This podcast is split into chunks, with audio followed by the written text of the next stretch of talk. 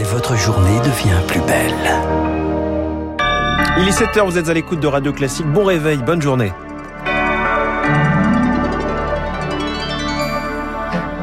La matinale de Radio Classique avec François Geffrier. Et à la une, les dénégations de la Russie après le massacre de Boutcha. À l'ONU, Moscou continue de parler de mise en scène. Sur le terrain, la collecte des preuves de crimes de guerre a commencé, une tâche euh, ardue.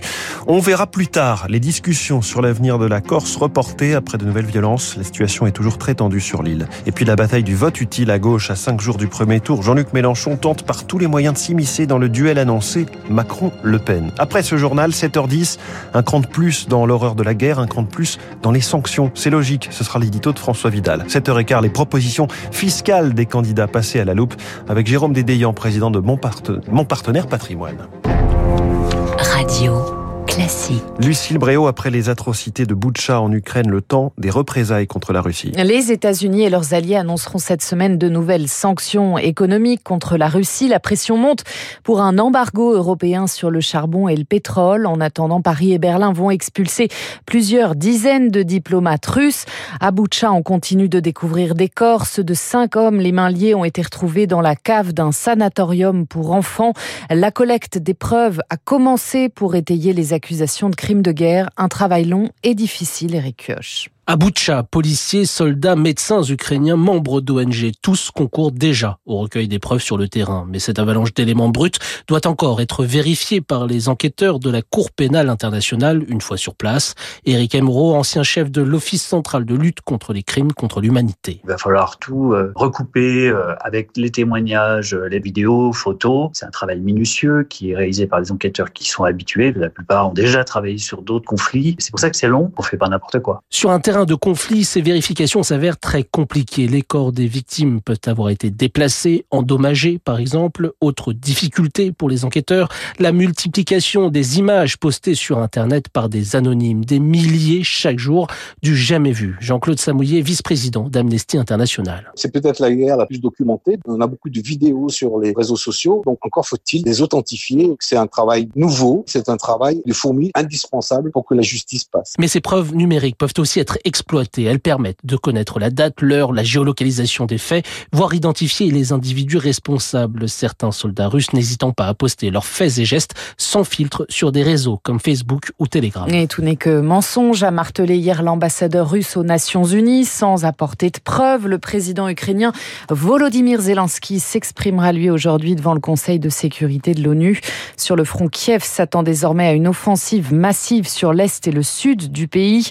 À Mykolaiv, près d'Odessa, 10 civils ont été tués, 46 blessés dans des bombardements hier. Les habitants de Kiev, eux, sont invités à ne pas retourner dans la ville avant au moins une semaine. Radio Classique, il est 7h03. L'avenir institutionnel de la Corse en suspens. Une réunion devait se tenir vendredi à Paris, mais les violences survenues dimanche à Ajaccio ont eu raison d'elle. Emmanuel Macron qualifiant ces débordements d'inacceptables. Deux nouveaux rassemblements ont lieu hier soir devant les commissariats d'Ajaccio et de Bastia. Les manifestants ont notamment insulté les forces de l'ordre sur l'île, la tension reste très forte, Elodie Wilfried. Face à une violence de plus en plus incontrôlable, seule la paix des braves pourra siffler la fin de la partie, résume un élu nationaliste. Sous-entendu, si le gouvernement ne fixe pas une nouvelle date au plus vite pour avancer sur l'autonomie de l'île, impossible de briser le cycle de la violence. Pire, on craint un scénario type grotte d'Ouvéa, confie un député corse. Ouvéa, où en 1988, en pleine période électorale et au plus fort de la crise calédonienne, une prise d'otage s'était soldée par la mort de 19 de ses auteurs, des indépendantistes kanaks, et de deux militaires. Autre risque que l'enlisement de la crise favorise la résurgence de groupes armés, s'inquiète un spécialiste de la Corse. Dans l'immédiat, les élus surveillent une échéance clé, le retour sur l'île des détenus du commando Erignac, Pierre Alessandri et Alain Ferrandi. Ils doivent être transférés d'ici la mi-avril à la prison de Borgo, un geste indispensable mais certainement insuffisant pour éteindre les braises. Elodie Wilfried, qu'est-il arrivé à Jérémy Cohen, mort percuté par un tramway après avoir été agressé le 16 février à Bobigny? Plusieurs candidats à la présidentielle ont réagi à ce drame, certains évoquant le caractère antisémite de l'agression. Selon le parquet, aucun élément ne l'accrédite pour l'instant. Deux enquêtes sont ouvertes pour homicide involontaire et pour violence volontaire en réunion. À moins d'une semaine du premier tour, la bataille du vote utile à gauche. C'est devenu le leitmotiv de Jean-Luc Mélenchon, l'insoumis crédité de 14% d'intention de vote dans notre baromètre OpinionWay et à Partners pour Radio Classique. Pour déjouer le duel Macron-Le Pen annoncé, il multiplie les appels du pied aux de gauche. Alors sont-ils réceptifs? Victoire Force est rendue au Conservatoire national supérieur de musique et de danse de Paris. À la sortie du conservatoire de musique, Sébastien. Électeur de Benoît Hamon en 2017, le jeune homme a du mal à arrêter un choix cette année. Si on veut voter à gauche, on est un peu perdu entre une multitude de propositions et il semblerait qu'aucun candidat ne pourrait avoir l'opportunité d'arriver au second tour. C'est assez euh, désespérant. Jean-Christophe, autre électeur de gauche, a lui longuement débattu avec ses proches. Faut-il faire le choix du cœur ou un vote utile?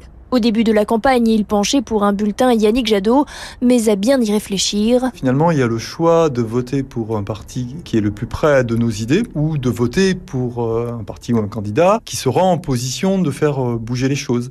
Il se trouve que euh, le programme de la France Insoumise m'a séduit et que même s'il reste des lignes de partage qui sont vraiment fortes, notamment par rapport à l'Europe, je préfère voter pour un parti qui permet de faire bouger les lignes. Un second tour avec Jean-Luc Mélenchon changerait la donne, selon lui. Ça réorienterait le débat, c'est-à-dire que je pense que Emmanuel Macron travaille en tenant compte du poids de son opposition. Il y a forcément une synthèse entre les différentes euh, pensées politiques. Dimanche, les cartes seront rebattues. Et si le duel annoncé par les sondages entre Emmanuel Macron et Marine Le Pen se confirmait comme en 2017, Jean-Christophe ferait barrage à l'extrême droite au second tour. Et sur le terrain, Yannick Jadot défilera aujourd'hui avec les accompagnants d'élèves en situation de handicap. Emmanuel Macron lui sera dans le Finistère aujourd'hui. Valérie Pécresse rentre d'un déplacement éclair en Guadeloupe. En bref, les consultations chez le psychologue remboursées par la Sécu à partir d'aujourd'hui, à raison d'un entretien d'évaluation et de sept séances par an sur prescription médicale seulement. Il faut consulter un praticien du dispositif Mon Psy. Et puis des tonnes de chocolat Kinder sortis des rayons en raison d'un lien potentiel avec des cas de salmonelle, un rappel qui concerne plusieurs lots fabriqués en Belgique. Kinder Surprise, Chocobon et autres mini-eggs. 15 cas suspects de salmonellose ont été recensés par la Direction générale de la santé en France. Vous vous faites du mal à lister tous ces produits que vous adorez, Lucille Bréau. Je préviens. Vous en prenez un et vous revenez pour le journal de 8 heures. Merci beaucoup. Dans un instant, l'édito de François Vidal. Et cette fois, il nous faut savoir couper le robinet du gaz russe. Un sage et lourde décision à prendre. Puis cette dé- question, nos impôts, la présidentielle, que nous proposent les candidats? Jérôme Dedeyan, associé de Tout sur mes finances, est mon invité.